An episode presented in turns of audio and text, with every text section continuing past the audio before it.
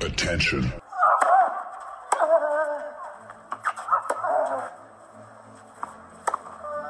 Bitte nehmen Sie schnell Platz, die Spieler sind bereit. Just quiet quickly, please. Für Hallo, da ist der Dominik Thiem. Quiet Please, den Tennisnet Podcast.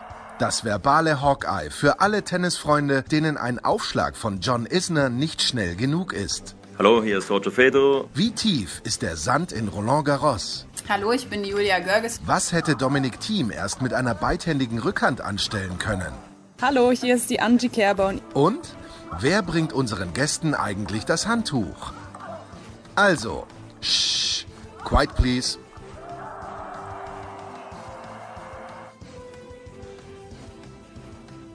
Quiet Please, der Tennisnet Podcast, äh, in der neuen Ausgabe mit einem aktuellen Teil, aber mit einem vielleicht nicht ganz so aktuellen Teil, jedenfalls mit einem fantastischen Teilnehmerfeld, wie es sonst nur bei dem BMW Open in München zu finden ist. Und apropos, der Turnierdirektor ist mit dabei, nämlich Patrick Kühnen. Servus Patrick.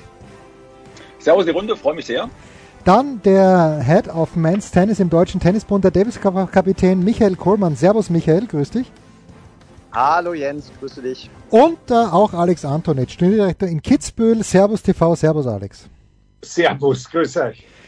In den letzten Tagen, apropos allgemeines Thema, in den letzten Tagen war Ray Opelka, dem war es ein bisschen langweilig, der hat seine Kunstsammlung zu Hause angeschaut und hat gesagt, na, hab schon alles, jetzt äh, sage ich irgendwas zum Tennis, Alex.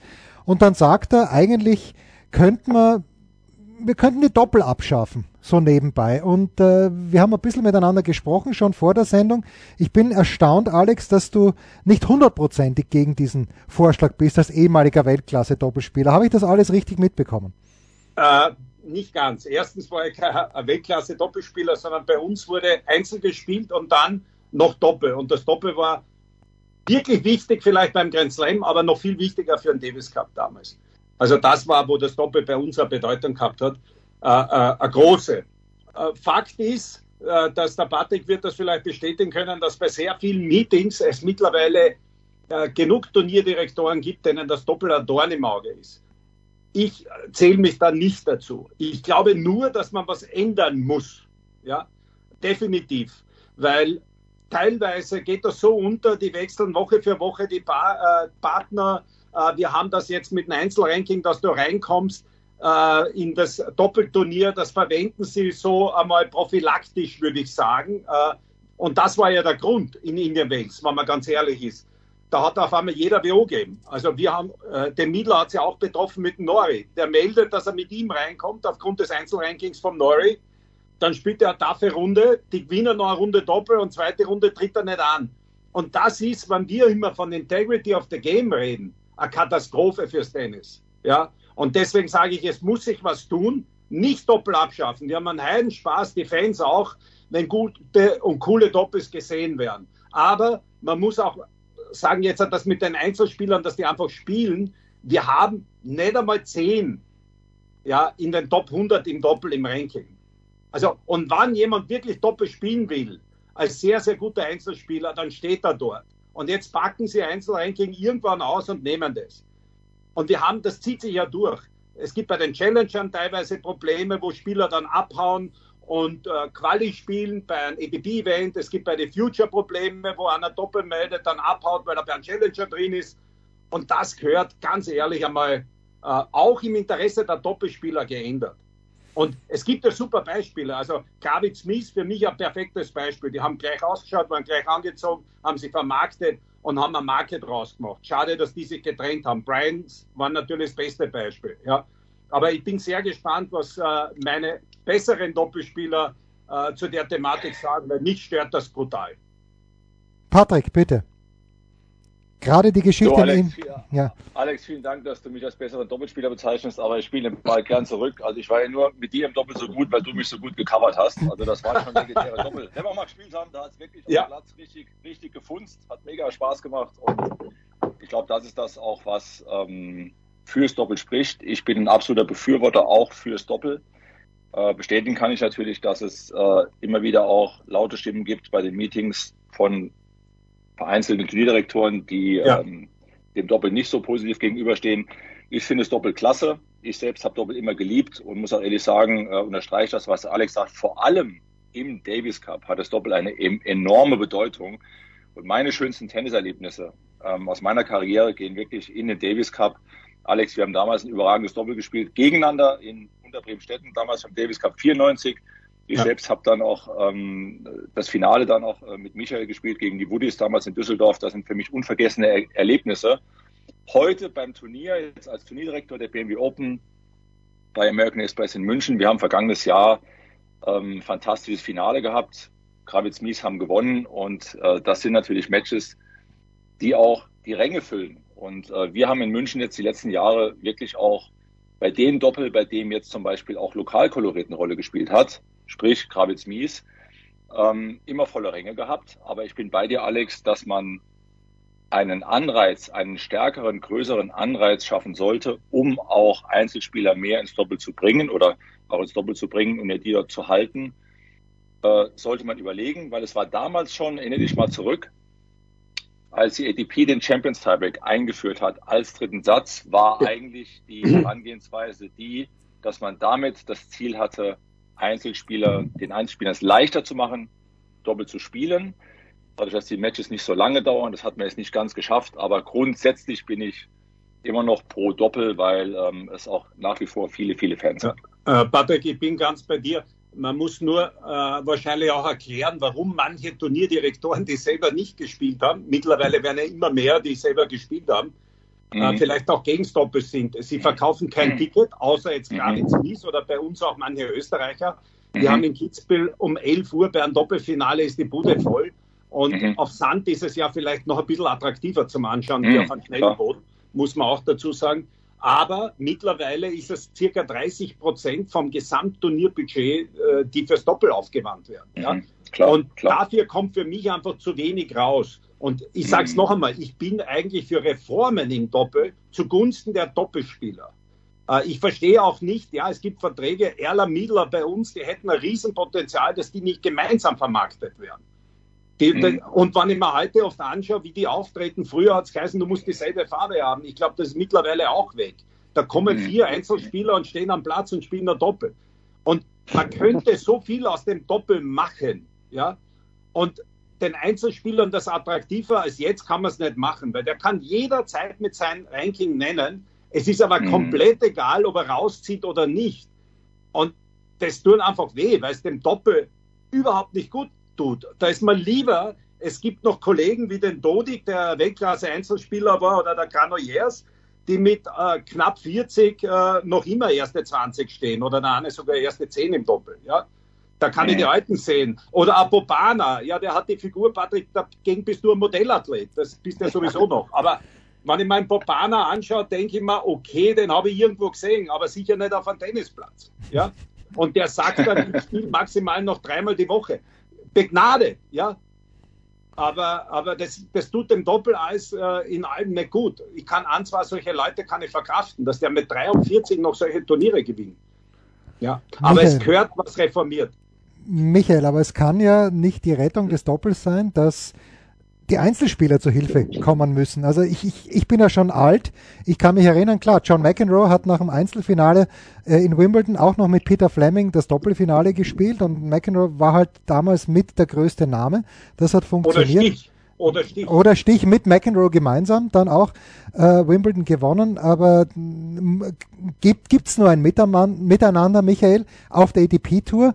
Oder gibt's auch ein gutes Nebeneinander, wo eben Marquis-Doppel, dann sind wir die Bryan-Brüder. Äh, die, aber das sind ja schon die letzten, an die man sich eigentlich wirklich erinnern kann, ganz ehrlich. Außer Kravitz Mies natürlich, bitte. Aber diese Diskussion, die, die ist ja jetzt eigentlich schon ziemlich lange. Also äh, in, in meiner Zeit, ähm, da war ich sogar noch im Player Council, da gab es ja schon die Diskussion, äh, dass man eventuell äh, drüber nachdenkt, nur noch ein Exhibition-Doppel äh, zu spielen bei Turnieren, weil damals schon die Turnierdirektoren auch gegen das Doppel waren. Dann wurde, ähm, wurde diese Regel eingeführt, dass man Match-Tieback spielt, damit man die Einzelspieler dazu ähm, motiviert, mehr Doppel zu spielen. Und da muss man, also da bin ich auch völlig äh, bei Alex und bei Patrick auch, dass da, das hat halt nicht alles nicht funktioniert. Also diese ganzen Reformen, die man angestrebt hat, um Einzelspieler mehr zu motivieren, Doppel zu spielen, ähm, äh, funktionieren in einigen Wochen, wie Indian Wells, wenn, wenn danach Miami ist und die Einzelspieler eh da bleiben müssen, sage ich jetzt mal, und äh, sowieso in den USA sind und dann sagen, okay, bevor wir trainieren, spielen wir halt noch ein Doppel. Allerdings muss man auch sagen, dass es jetzt so wie in letzter Woche, ähm, dass man dann drei BOs hat auf einmal, das kann es nicht sein. Und das kann auch nicht im Interesse der Turniere sein. Und da bin ich auch absolut der Meinung, da muss man irgendwo Regeln schaffen, dass sowas äh, nicht gang und gäbe ja. ist. Klar, auf, auf Challenger-Ebene und IT- und Future-Ebene ist es noch schlimmer. Also wenn man sich da die Tableaus anguckt, dann kann man ungefähr schon sagen, also beim Future, wenn einer im Einzel verliert, dann spielt er sicher kein Doppel mehr danach. Und das kann ja eigentlich ja. nicht äh, im, im, im Sinne des Erfinders sein. Also insofern glaube ich auch, in, insofern glaube ich auch, dass man da irgendwo was machen muss. Ähm, ich, äh, und ich glaube, die Einzelspieler kriegst du im Endeffekt würdest du sie nur dazu kriegen, wenn du es irgendwie in dieses Ranglisten, äh, in die, in die, in die Rangliste mit reinbringst, wie es bei der Jugend ist, dass du, sage ich jetzt mal, 80 Prozent Einzelpunkte und 20 Prozent mhm. Doppelpunkte reinbringst. Ansonsten glaube ich, wird es schwierig heutzutage, die Einzelspieler äh, zu, ja. zu doppeln, äh, äh, zu motivieren. Ich muss ehrlich sagen, danke, äh, Kohli, dass du auch unten das erwähnt hast, weil es nutzt ja nichts, wenn wir nur kritisieren und jetzt gehört was getan. Aber ich habe schon einmal gesagt, ähm, das war, glaube ich, bei einer IT Diskussion über die ITF und über die Future. Leute, lasst uns hergehen. Du sagst es gerade bei die Future. Das ist ja äh, wirkliches Problem für die Integrity of the Game. Ja. Weil wenn heute einer am Freitag weiß, er kommt bei einem Challenger rein oder kann Quali spielen, schenkt er ab oder im besten Fall gibt er WO. Und, und Fakt muss sein, eigentlich bei dem Future das Doppel sein zu lassen. Weil da gewinnt ja der, der am längsten dort bleibt. Ja? Also, wenn ich das weglasse, dann habe ich auch noch das Interesse, und das geht mir etwas gegen den Strich, dass es sehr, sehr viele Talente gibt, die aufgrund auch des Preisgeldes mittlerweile, das war ja früher, Patrick, kein Thema bei uns, dass man wegen Preisgeld nur doppelt spielt. Das hat dann irgendwann. Nee, das war wirklich kein Thema. Ja. Aber wenn ich heute schaue, ich habe mir das extra angeschaut, Miami, erste Runde, 18.000, 9.000 pro Mann. Wenn ich jetzt beim größten Challenger im Einzel im Finale stehe, in der Schweizer 125.000er, kriege ich 9.000. Genau dasselbe im Einzel. Und auch da passt für mich die Relation nicht. Das heißt, viele Junge sagen, ey, pfeif drauf, ich schaue, dass sie im Doppel vorkommen. Ich weiß nicht, wie es euch geht. Ich kenne viele Namen gar nicht mehr. Die haben nie einzeln probiert. Oder vielleicht waren die 800. Und das hat es früher nicht gegeben. Deswegen, Future weg. Challenger soll ich ja mit Einzelranking auch Doppel spielen können. Und bei der ATP-Tour brauchen wir ein reines Doppelranking.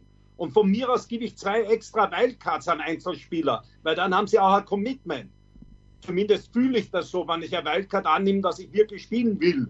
Hm. Ja, und nicht einfach sage, ja, ich helfe da. Wie oft ich gehört habe, der hilft nur seinen Kollegen, dass er im Doppel reinkommt. Ja, was ist das jetzt? Ein Samariterbund? ja, da gibt es einen Einzelspieler, der das Ranking hat, der einem Doppelkollegen hilft, damit beide reinkommen. Alex, was hältst du von, der, von dem Gedanken, Michael jetzt gerade gesagt hat, die Punkteaufteilung 80 Prozent Einzel? Das als, kann man vergessen. Das Idee wird nicht funktionieren. So. Na, aber das kann man vergessen, ja. weil, weil das, äh, da haben wir das nächste Thema der Vermarktung des Doppels. Mhm. Es war ja mit der Grund des Champions Tiebreak, dass es planbar ist. Wir können jetzt herrlich planen, unser Finale am Center Court vom Einzelfinale. Meine Turniere spielen sie irgendwo.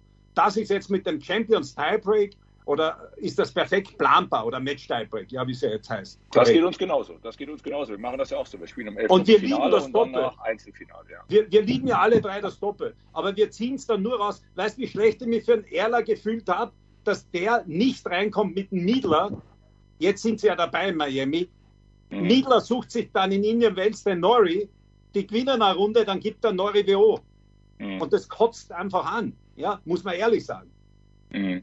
Und vielleicht geht es auch nicht mehr. Ich weiß es nicht. Vielleicht geht es nicht mehr, einzeln und doppelt zu spielen. Äh, zu unserer Zeit waren ja viele im Doppel gut. Der letzte, wo ich mich erinnern kann, Top 10 Einzel und Doppel, war Jürgen Melzer. Jetzt hast du einen Hurkacz. Ich glaube, 9 steht da im Einzel, 34 im Doppel. In den ersten 50 im Doppel ja, steht kein einziger Einzelspieler aus den ersten 100. Ja, da wollte ich hin jetzt. Ich haben es natürlich in den letzten Jahren viele ausgesprochene Doppelpaare auch gefunden, die übers Jahr doppelt zusammenspielen. Ne? Es haben sich mehr fe feste Teams auch gefunden als zu unserer Zeit, wenn ich mich recht erinnere, die übers ganze Jahr voll fürs Doppel committed sind auch. Ne? Ähnlich wie Die, Kravitz. die spielen nur Doppel. Ja. Ja, die spielen nur Doppel, ja genau. Das ist eine eigene Tour ne, für die Spieler auch geworden. Aber, aber jetzt ganz ehrlich, mittlerweile wechseln die auch permanent. Also wir haben die Holländer gehabt, ja, da mit dem Kohlhoff und jetzt fällt mal Mittelkopf, ja. Äh, jetzt spielt da einer mit dem Skupski, äh, dann hast du Ram Salisbury, äh, Bavic, für mich auch so ein Beispiel, der war, ich glaube, das ist derselbe Jahrgang wie Dominik Thiem, äh, der war unglaublicher Jugendlicher. Mhm. Es ist nicht so gegangen, wie er sich vorgestellt hat, dann hat er in Doppel ein paar Erfolge gehabt und hat sofort gesagt, ich pfeife drauf. Hm. Ich spiele Doppel. Äh, der ist natürlich mega erfolgreich geworden. Aber mittlerweile spielen ja die wegen ein Geld dann Doppel und nicht, weil sie es nicht wirklich probiert haben. Und es ist brutal schwer. Ich sehe es bei meinem Neffen, der steht jetzt 160 äh, im Doppel, probiert Einzel Quali spielen, wo er reinkommt, steht aber 600 oder 700 im Einzel. Der würde gern noch Einzel spielen, aber der muss jetzt die Chance nutzen, dass er von Challenger weiterkommt im Doppel. Und manchmal kommt er gar nicht rein, kann nur zuschauen. Also das ist so ein, richtig äh, heavy Problem, wo ich einfach glaube, unten ist sowieso zu wenig Preisgeld. Das bisschen, was fürs Doppel ist, bitte haut's das ins Einzel bei The Future und dann bedient die Doppelspieler anständig ab. Challenger mit Einzelranking und bei der ATP, wir brauchen niemanden mit einem Einzelranking da dabei, der jemandem hilft, dass er reinkommt. Wenn das Turnier zwei extra Wildcards für Einzelspieler bekommt, dann soll das funktionieren. Hm.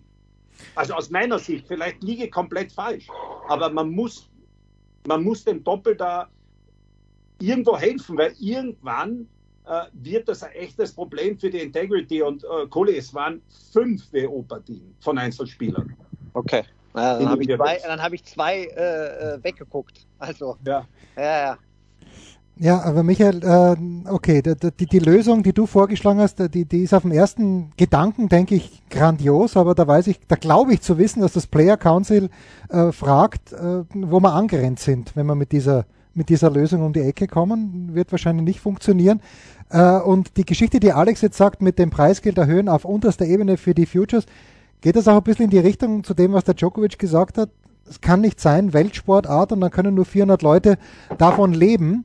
Äh, da sage ich auf der einen Seite ja, auf der anderen Seite, was ist da die Lösung? Braucht man eine zweite Tour, so wie es die im Golf gibt, dass die American, äh, also die PGA in den USA spielt, dass es in Europa eine andere Tour gibt, dass es jetzt mit der Lift Tour sogar eine dritte Tour gibt, die sich zwar kannibalisieren, aber äh, hat Tennis einfach nicht mehr Potenzial, als für diese 400 besten Spieler der Welt, Doppelspieler mit eingerechnet, zu sorgen. Du, das, ähm, Großes also- Thema. Entschuldige, dass ich dich damit konfrontiere. Thema, ja. Absolut. Ähm, das, wenn, äh, ich meine, man vergleicht es ja dann immer erstmal mit den anderen großen Sportarten und äh, ich sage mal, dann kommt ja als allererstes Fußball ne? ähm, äh, und damit kannst du es ja nicht vergleichen, Nein, weil wenn nein, du Fußball äh, dir anguckst, wie viele Ligen es gibt, wo du gut verdienen kannst, äh, da ist Tennis ja ganz weit weg. Wenn du es dann mit, mit Golf, glaube ich, vergleichst, ähm, äh, also äh, auch Golf ist, glaube ich, relativ, ja, die sind ist ähnlich, aber selbst die verdienen, glaube ich, im Schnitt oder auch mehr Leute können ähm, davon gut leben. Ähm, beim Tennis eine zweite Tour, pff, du, weiß ich nicht, glaube ich, glaube ich persönlich nicht dran. Ich glaube, äh, die Schritte müssten sein, dass du die, äh, dass du die Preisgelder, so wie es bei den großen Turnieren und auch bei den Challengern ja jetzt in den letzten Jahren oder bei der ATP Tour generell ja passiert ist, dass sie immer wieder angepasst wurden, immer wieder erhöht wurden. Äh, damit äh, kommst du ja jetzt auch auf diese 400 Leute, die du gerade genannt hast, ungefähr. Ähm, ich glaube, das ist bei der untersten, also sprich bei der ITF Future Tour, äh, glaube ich, 20 Jahre nicht passiert. Jetzt haben sie es erhöht mal auf 15.000 und 25.000. Ich glaube, das ist schon mal der erste Schritt. Aber auch da bist du immer noch weit weg davon, dass du, ähm, dass du aus einem Turnier äh, rausgehst, außer du gewinnst es oder spielst Finale, äh, Hm. dass du da irgendwie plus minus null machst. Ne? Also ich glaube, ähm, aber eine zweite Tour aufzumachen, würde ich jetzt äh, naiv sagen, ich glaube, das wäre nicht, das wäre nicht die Lösung. Ja, ich glaube, das wird sogar noch mehr zerpflücken. Also ich bin bei so Themen eigentlich immer bei dem Thema, dass man sich zusammensetzt. Man hat genug Expertise im Tennis, sich zusammensetzt als Organisation auch, als ATP und ich sage mal, die Menschen auch mit an den Tisch zieht, um auch für die Zukunft über die entscheidenden Schritte auch nachzudenken und das Gesamtthema Tennis und die damit verbundenen Themen auch weiterzuentwickeln. Also ich halte nichts von einer zweiten Tour oder einer dritten Tour mhm. oder einer anderen Organisation, sondern ich würde erstmal innen schauen, welche Kräfte haben wir, welche Kapazitäten und Expertise haben wir, um diese Themen auch zu adressieren. Und es ist ja ein nicht endender Prozess, ob es jetzt das Doppel ist oder auch das Preisgeldthema ist. Und die Weiterentwicklung der Tour ist eben ganz, ganz wichtig. Und ich sage mal auch jetzt die, die Veränderungen, die jetzt mit dem Turnierkalender einhergegangen sind, hat viele Jahre gedauert, für die der Andrea Gordensi sich eingesetzt hat.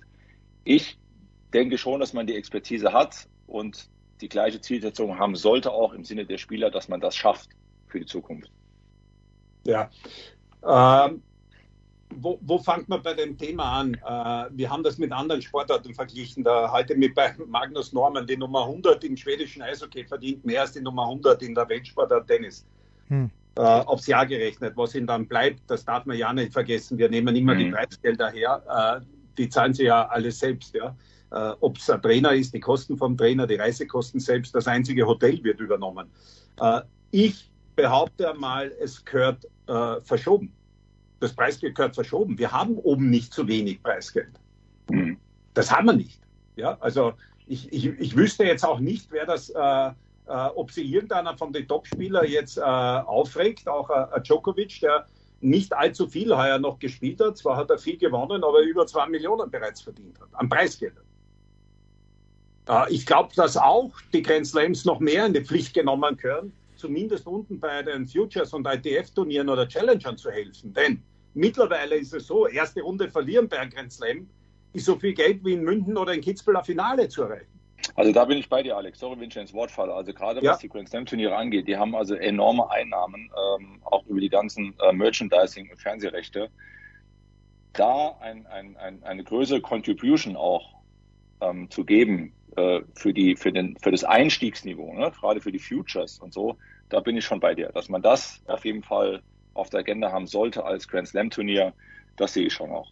Und, und wie gesagt, dann, dann können vielleicht wirklich irgendwann einmal 400 Leute davon leben. Äh, ich halte da nichts davon, weil ich weiß nicht, wer das gesagt hat, äh, deswegen möchte ich das nicht für mich verwenden. Future ist äh, quasi wie Ausbildung. Ja? Ähm, auf der anderen Seite, wenn ich das dann gewinne, sollte ich zumindest nicht mit einem Minus nach Hause fahren. Ja? ja. Challenger kann man überleben, aber man wird nicht reich und man sollte schauen, dass man auf die Tour kommt. Von denen kann man alles leben, aber zurzeit ist es so, wenn ich lang auf der Future Tour bin, habe ich ein Minus, das kann sich gesehen lassen, aber wenn ich erfolgreich bin. Ja? Mhm. Äh, wenn ich auf der Challenger Tour bin, kann ich mehr schlecht als recht überleben. Ja? Das wird jetzt besser, Hut ab. Ja? Und dann muss ich raufkommen. Ja? Und dann ist die Frage, dann sind wir aber nicht mehr bei 400. Äh, aktuell, die, aktuell muss ja immer das Ziel sein, äh, in die Grand Slams zu kommen. Ne? So wie du gesagt hast, die Preisgelder bei den Grand Slams äh, sind unglaublich äh, angestiegen. Und wenn du es äh, mittlerweile schaffst, selbst in die Quali erstmal zu kommen, ähm, dann glaube ich, kommst du so weit, dass du mal ein Jahr planen kannst. Ne? Da wirst nicht reich und kannst auch nicht gut von leben, aber du kannst wenigstens mal deinen Plan äh, für ein Jahr machen und einigermaßen äh, das Jahr dann gestalten. Wenn du nicht in die Grand Slams reinkommst, dann ähm, genau ist es immer ein Zusatz. Schwierig. Ne? Da musst du, da musst, da musst du, da musst du aber, äh, um, um wirklich jetzt, äh, sage ich mal, davon auszugehen, dass du 250.000 circa machst, äh, brutto, muss man immer dazu sagen, ja? ja. Falls uns jemand zuhört, das ist nicht netto, die Preisgelder, äh, dann abzüglich der Spesen und Ausgaben, dann sollte man vielleicht heutzutage schon mit einem Coach reisen. Da reden wir noch nicht vom Physio oder sonst was. Die werden eh zur Verfügung gestellt für, für die Masse der Spieler. So, dann kannst du mal ein Jahr durchkommen. Da genau. hast du aber noch nicht äh, zu Hause die Wohnung bezahlt wahrscheinlich und äh, sonstige Kosten, die ja auch äh, äh, fürs normale Leben entstehen. Ja? Und mit einem Coach wird das schon eng. Also dann solltest du auch was gewinnen. Da reden wir aber jetzt von den Top 100 die ja natürlich, wenn ich bei einem Grand Slam drin bin, dann wäre ich auch bei anderen Turnieren drin sein, erfolgreich, weil sonst geht sich das nicht aus. Ja? Mit der Quali sehe ich noch nicht, dass du ein Jahr planen kannst.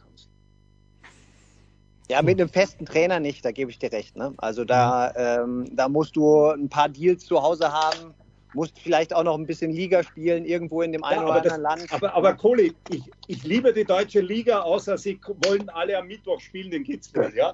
Aber ansonsten schaue ich immer, dass, dass man alles, was geht, irgendwie ermöglicht, weil man will ja Spielern helfen, zumindest habe ich den Ansatz. Ja?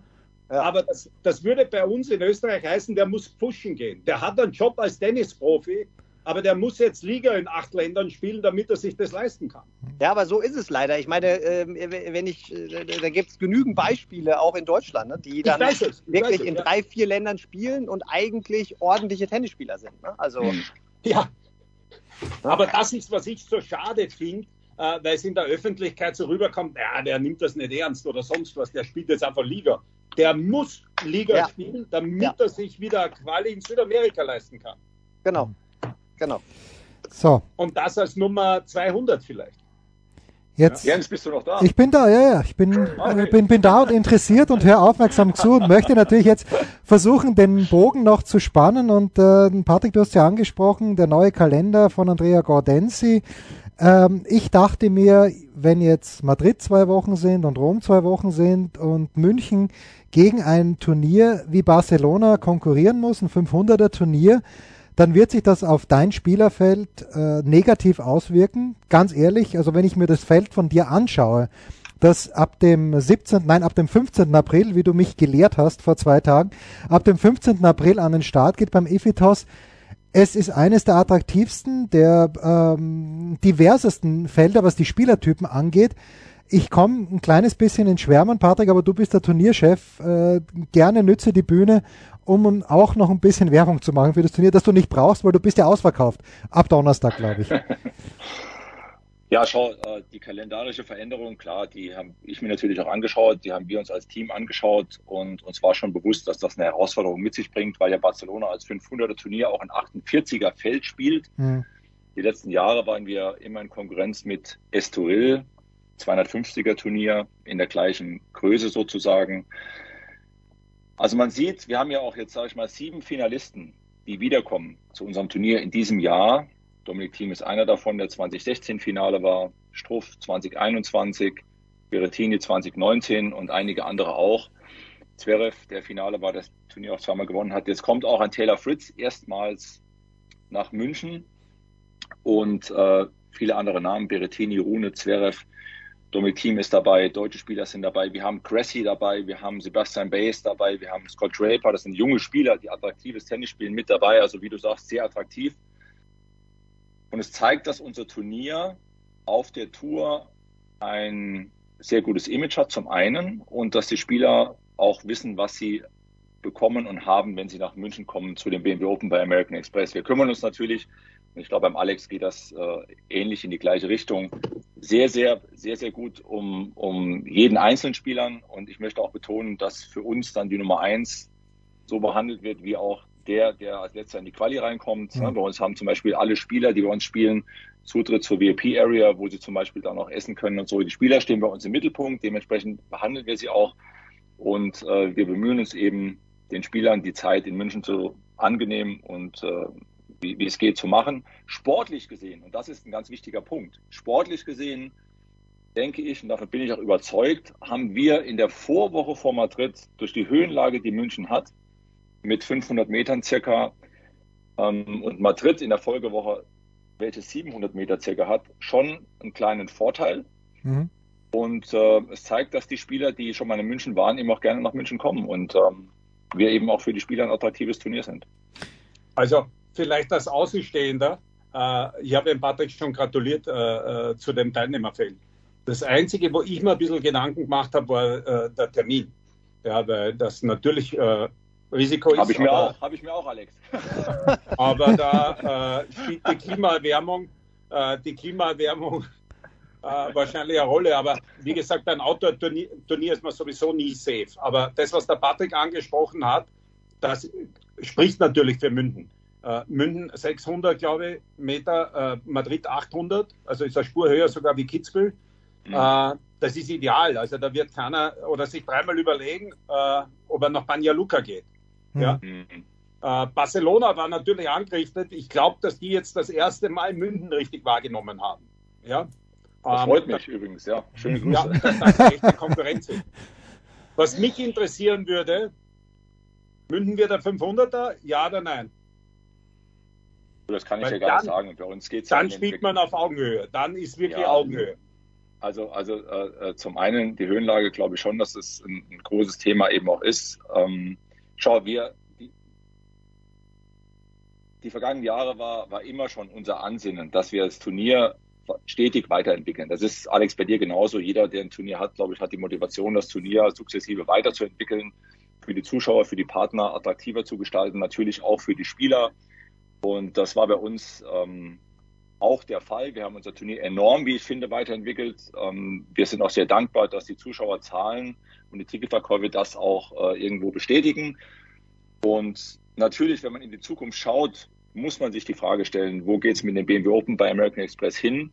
Und dass wir uns mit dem Thema 500er Status auseinandersetzen, denke ich, ist unsere Aufgabe gegenüber unseren Partnern, unseren Fans und natürlich auch den Spielern und dem Interesse, was wir haben. Was daraus wird, kann ich dir heute nicht sagen. Aber hm. wir schauen uns das natürlich an, weil das einfach unsere Aufgabe ist. Das Turnier ist unsere Leidenschaft, ist uns ans Herz gewachsen, so wie bei dir Kitzbühel.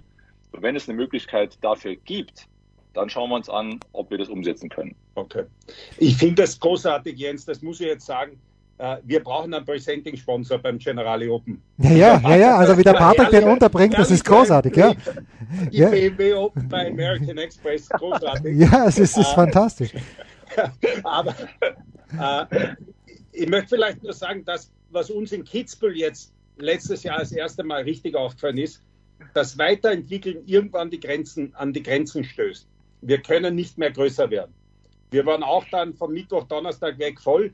Äh, wir stoßen überall an. Das Gelände ist irgendwann begrenzt, also entweder mhm. brauchen wir eine neue Seite und das ist eigentlich das einzige Thema. Äh, du warst mir gefällt, der Club unglaublich, der Ifidos, ja, auch was er daraus macht beim Turnier. Aber irgendwann sind auch dort die Grenzen gesetzt, ja. Ja. Ja, eine, ja also es sind, ja, sind, sind, sind die Herausforderungen, die, mit, die damit verbunden ja. sind. Das ist ja keine Frage, aber es gilt eben die Herausforderungen dann auch genau zu evaluieren und, und zu schauen, was können wir umsetzen und wo geht der Weg hin. Und so, das ja. äh, schauen wir uns alles sehr genau an, auf jeden Fall. So. Bei welchem Turnier schaust du das sehr genau an? Bei welchem Turnier? Na, erstmal zu Hause bei uns selbst, was geht. Und, Wie heißt ähm, das Turnier? Unser Turnier. Ja, Alex. BMW Open bei American Express. Weltklasse. Wir sehen uns ja dort, ne? Du kommst ja, vorbei. Ja, ja, ich komme vorbei. Ich komme so, definitiv vorbei. Ja, da, da, ich werde das Logo da nochmal zeigen. Ja, ja, pass auf. Und jetzt muss ich aber schon noch dem Michael auch, auch eine, eine, Anschlussfrage stellen. Ich also, komme auch vorbei. Ja, ich also, hoffe, ich hoffe. äh, aber die Geschichte ist ja die, Michael, diese Woche war die Pressekonferenz, wo Patrick äh, das Spielerfeld bekannt gegeben hat und es gibt drei Wildcards. Eine bekommt der Dominik, eine bekommt der Jan-Lennart Struff, eine bekommt Oskar Otte. Im letzten Jahr hat Max Rehberg eine bekommen und das ist natürlich schon ein bisschen schade, um es positiv, so positiv als möglich zu formulieren. Es drängt sich eigentlich leider kein junger deutscher Spieler auf im Moment oder habe ich irgendjemand übersehen, der, der zumindest dann in der Quali, wahrscheinlich wird der Max in der Quali dabei sein, wenn nicht Struffi noch reinrutscht oder Oscar, aber äh, so richtig aufgedrängt hat sich niemand, oder? Nö, also jetzt, dass man sagen würde, ähm, da müsste einer eine Wildcard für ein Hauptfeld bekommen, ähm, nee, leider nicht. Also ich hätte es ja auch lieber und ich glaube Patrick auch. Ich glaube Patrick wäre auch einer der ersten, die äh, einem jungen aufstrebenden Spieler sofort eine Wildcard geben würden. Äh, leider äh, ist es aktuell nicht der Fall. Wie gesagt, wir ähm, hoffen, dass die, die jüngeren äh, äh Jahrgänge die jetzt gerade auf den Jugendturnieren, auf den internationalen Jugendturnieren wirklich äh, tolle Erfolge gefeiert haben. Wir haben fünf ITF-Turniere in Deutschland dieses Jahr gehabt, hm. vier deutsche Sieger. Aber äh, bis die äh, so weit oben ankommen, dass sie bei den BMW Open bei American Express äh, eine Wildcard äh, bekommen könnten, äh, das dauert noch ein paar Jahre. Aber nichtsdestotrotz ist natürlich Trotzdem äh, Max Rehberg jemand, der, der an einem guten Tag auch da äh, sicher mitspielen kann. Aber ich glaube, dass er, wenn er dann in der Quali spielen sollte, ähm, auch da ähm, eine gute Partie und äh, ein gutes äh, Feld haben kann und auch eine gute Chance haben kann, sich zu qualifizieren. Ich meine, letztes Jahr hat sich der Marco Topo, mhm. Äh, äh, der ja auch für den Ifitos aufschlägt in, der, in, der, in den Mannschaftsspielen, hat sich qualifiziert. Ich glaube, dass die Jungs schon die Klasse haben, aber Leider fehlt ihnen diese nötige Konstanz, dass man dann auch sagen kann, okay, ähm, komm, wir schmeißen euch jetzt mal rein. Und ähm, ja, so ein, so ein Struffi, ich meine, der hat es auch definitiv verdient, wenn man sich das Race anguckt. Da steht er aktuell auf Position 52, glaube ich, nach gestern Nacht. Ich glaube, der spielt ein überragendes Jahr und ähm, bin mir auch sicher, dass der am Ende des Jahres wieder irgendwo da an den Top 50 ähm, mhm. anklopfen wird. Und insofern brauchen wir uns da, glaube ich, dann auch nicht drüber unterhalten. Aber Jens, Schau, was, ich kurz, will, will, will noch was dazu sagen zu, zu den ja. Wildcards auch. Ne? Also eine Wildcard ist auch immer eine Hilfestellung. Eine Wildcard entscheidet ja auch keine Karriere. Ich glaube, darüber sind wir uns einig. Und ich muss auch sagen, es ist oftmals auch gut für Spieler, auch für junge Spieler, Quali zu spielen und sich durch die Quali durchzubeißen. Denn letztendlich ähm, auch bei uns in München jetzt äh, mit der Höhenlage, wenn ein Spieler sich durch die Quali mal durchbeißt, und bei uns sind es zwei Runden, dann hat er eben auch schon zwei Matches gespielt im Turnier und ist im Turnier drin. Das erste Match, Alex, ich hoffe, du siehst es genauso, das erste Match ist für jeden Spieler immer auch das erste Match. Und jemand, der aus der Quali kommt, wir haben oftmals gesehen, dass Spieler, die aus der Quali kommen, dann auch sehr erfolgreich im Hauptfeld ähm, weiterspielen. Also es ist schon manchmal auch, ja, wie soll ich sagen, für die jungen Spieler ist auch gut, Quali zu spielen. Und wenn eine Wildcard passt, wenn der Zeitpunkt dafür gut ist, Max Rehberg hat vergangenes Jahr zum Beispiel eine Wildcard im Hauptfeld, Jahr davor in der Quali, dann, dann ist es auch eine gute Unterstützung. Ja, das ist, so wie der Patrick das gesagt hat, äh, ich, ich habe eines gelernt, äh, Jens, du weißt, äh, dass man mit den Wildcards macht man sich nie Freunde. Mhm. Äh, aber es gibt niemanden, der Anrecht auf eine Wildcard hat. Weil dann wäre er ja im Feld drinnen. Ja. ja. Mhm. Und jetzt haben wir es zum Beispiel im Vorjahr wirklich gut getroffen. Der hat aber davor seine Leistungen gezeigt mit Misolic, der dann dort das Finale erreicht hat. Der ist aber angekommen, das, was Patrick gesagt hat, der ist am Mittwoch vor dem Turnier schon dort gewesen. Mhm. Der hat sich auf die Höhenlage eingewöhnt und, und war dann natürlich beim 28er Raster erste Runde überstanden, gute Draw. Für den ersten Gesetzten ist das ein Abenteuer. Der hat schon ein Erfolgserlebnis, hat in der Höhe gespielt, ja. Und äh, dann kann er schon einmal eine Überraschung liefern. Was mir aber besonders auffällt, ist teilweise in Deutschland, aber auch in Österreich, äh, es drängen sich keine Jungen mehr auf. Also wir werden heuer eventuell einmal schauen, äh, wie sich der Schwärzler weiterentwickelt. Der, der steht 40 oder was im Junior-Ranking als ein Jahr jüngerer. Aber bei den Deutschen ist, glaube ich, der beste U18-Spieler 70 oder 80 in der ITF. Und das, das habe ich schon lange nicht mehr gesehen. Und äh, weiß ich nicht, weil international hast du das Gefühl, das wird alles immer jünger zurzeit. Mhm. Und da drängt sich nichts auf. Also das ähm, gibt mir leider, etwas leider, zu denken. Ja. Ja? Also da, wenn dann der Head of Men's Tennis, nicht der Turnierdirektor vom BMW äh, Open bei American Express, aber der Head of Men's Tennis, äh, ich weiß nicht, wie du das siehst, äh, warum da bei den Jungen, gerade ITF Jugendtour war ja fast, fast immer Muss, ja, es geht auch anders, aber warum da so wenig kommt du, du hast jetzt, du hast ja immer, also das muss man ja auch sagen, du hast ja immer auch Jahrgänge, die sehr, sehr gut sind und Jahrgänge, die dann vielleicht nicht so gut sind. Und wir haben äh, die letzten äh, zwei Jahre bei dem ähm, bei den U14ern, also sprich die 27er, 28er, die äh, jetzt 15 äh, beziehungsweise 16 werden, da sind wir, das sind extrem starke Jahrgänge bei uns. Ähm, da haben wir jeweils dieses European Masters gewonnen bei den 2-5ern und 2-6ern. Ja, da haben wir leider ähm, zwei Jahrgänge, die jetzt nicht ganz oben mitspielen. Wir ähm, hatten da auch einen, den einen oder anderen, ähm, ja, leider auf dem Weg verloren.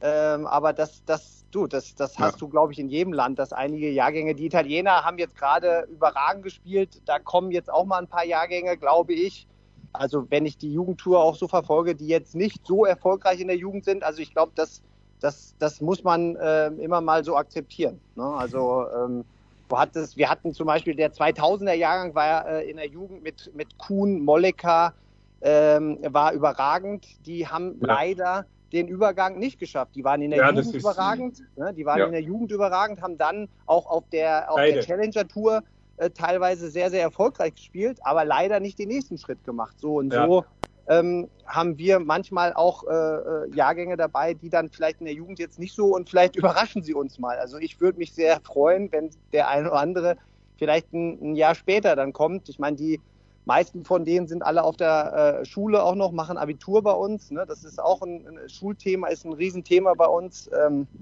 wir das haben heißt, leider College, diese... College ist äh, weniger bei euch, wobei es ja auch gute Beispiele gibt, ja? Ja, ja, mittlerweile gibt es ja so viele College-Spieler wie nie zuvor in den Top 100.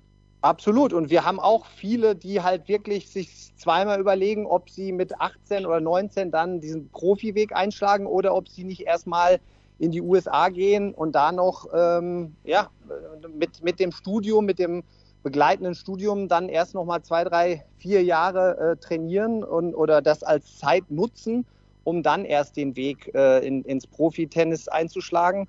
Und ähm, ja, bei, bei uns sind gerade äh, ist dieses, dieses Schule oder beziehungsweise dieses Sicherheitsthema. Wir, wir wollen alle unsere Kinder behütet haben. Äh, Plan B ist immer ganz groß geschrieben und ähm, Jetzt haben wir, wie gesagt, mit den zwei Siebenern und zwei Achtern haben wir wieder äh, zwei, zwei Jahrgänge, die sehr breit sind und wo auch sehr viele Tennisverrückte auch wirklich sind und die auch wirklich auf diese Karte Tennis setzen. Und da erhoffe ich mir schon in den nächsten Jahren, dass wir da ein anderes Wörtchen wieder betreten. So. Die Italiener muss ich ein bisschen außen vor nehmen, weil die haben zurzeit, da habe ich nämlich wegen Kitzbühel einmal geschaut, elf in den ersten 200. Äh, da ist der älteste 22 und das ist äh, vorne mit, äh, die Alten sind dann mit 21, 22, Sina Musetti noch, Basaro, Analdi, Luca Nadi mit 19. Also die haben da bis 150, glaube ich, allein sieben Spieler, wo der älteste 22 ist. Das ist zurzeit für mich, was danach kommt, äh, brutal. Ja. ja. So, ein Thema, ein kurzes, ein ganz, ganz kurzes Thema haben wir. Ich habe vorgestern den Patrick angerufen und habe gefragt, ob er Zeit hat für diesen Podcast. Und da frage ich den Patrick dann also, ja Patrick, hast, wie, wie oft spielst du eigentlich Paddel? Und die Antwort war sinngemäß, Patrick Kühnen ist nach wie vor so heiß auf den Tennissport, dass er, dass er zehnmal lieber Tennis spielt als Paddle-Tennis. Und äh, Patrick, ich glaube, da kommt ganz gut, dass du jetzt mit unserem lieben gemeinsamen Freund Felix Grebe auch ein Buch geschrieben hast. Äh, wenn du ein paar Worte dazu sagen magst, dann bitte gerne. Ja, also meine Liebe zum Tennis ist ungebrochen. Äh, ich habe so das Gefühl, je älter ich werde, umso lieber spiele ich sogar Tennis. Und habe jetzt auch so das allerneueste Racket auch von Wilson und äh, fahre ich voll drauf ab. Mit Felix habe ich zwei Jahre lang äh, ja, am Buch gearbeitet. Das heißt Enjoy Your Game. Und es ist ähm, ein, Ten ein Buch für die Tennis-Community. Ähm, es ist kein klassisches Tennisbuch, so wie man es vielleicht kennt mit Grafiken und Übungen, sondern es ist ein, ein Buch zum Lesen, ein Buch für die Tennistasche. Äh, viele Themen sind drin, die das Tennisthema natürlich streifen. Fokussierung, Niederlagen, Umgang mit Niederlagen, ähm, viele Anekdoten aus meiner Zeit, viele Reflexionen und viele Inspirationen. Ähm, und mein Herz hängt, muss ich wirklich sagen, nicht nur am Profisport, sondern fast schon mehr am Breitensport, weil ähm, es mich wirklich erfüllt, meine Erfahrung und meine Liebe zum Tennis weiterzugeben an Freizeitspieler, an Hobbyspieler, an Menschen, die ambitioniert spielen, gerne auch an Profis, aber auch an die Clubspieler, die wir alle kennen und äh, mit denen wir vielleicht heute auch sogar spielen und meine Expertise und meine Leidenschaft hier weiterzugeben. Und mit Felix war das ein tolles Projekt, was wir zwei Jahre, wie gesagt, ähm, ja, besprochen haben, bearbeitet haben. Und jetzt ist das Buch eben auch da, demnächst auch erhältlich. Und es ist äh, etwas, was mir persönlich sehr, sehr viel bedeutet. Und die Zusammenarbeit mit Felix hat da wahnsinnig Spaß gemacht. Aber es ist ein Buch, wie gesagt, das hoffentlich bleibt und auch die Liebe zum Tennis ausdrücken soll. Enjoy ja, cool. your game. Sa sag nochmal den Titel bitte. Enjoy your game. Sehr gut. Wird mein nächstes werden, ich bin gerade, habe ich bekommen, Tennis Past 50. Ja, von Tony ah, Okay, gut. Das, das, Wobei, äh... da, muss ich, da muss ich mich beeilen, weil da habe ich nur mehr drei Jahre. Dann kommt das nächste. Ja. Ah, Alex Antonic, Michael Kohlmann und Patrick Kühnen. Danke euch dreien. Das war's. Quiet Please, der Tennisnet Podcast. Wir hören uns schon bald wieder. Spiel, Satz, Sieg. Das war Quiet Please, der Tennisnet Podcast. Liked uns auf Facebook, folgt uns auf Instagram und verpasst auf keinen Fall unsere Live-Ticker auf tennisnet.com. Neben all den anderen Artikeln, Gewinnspielen und Serviceberichten.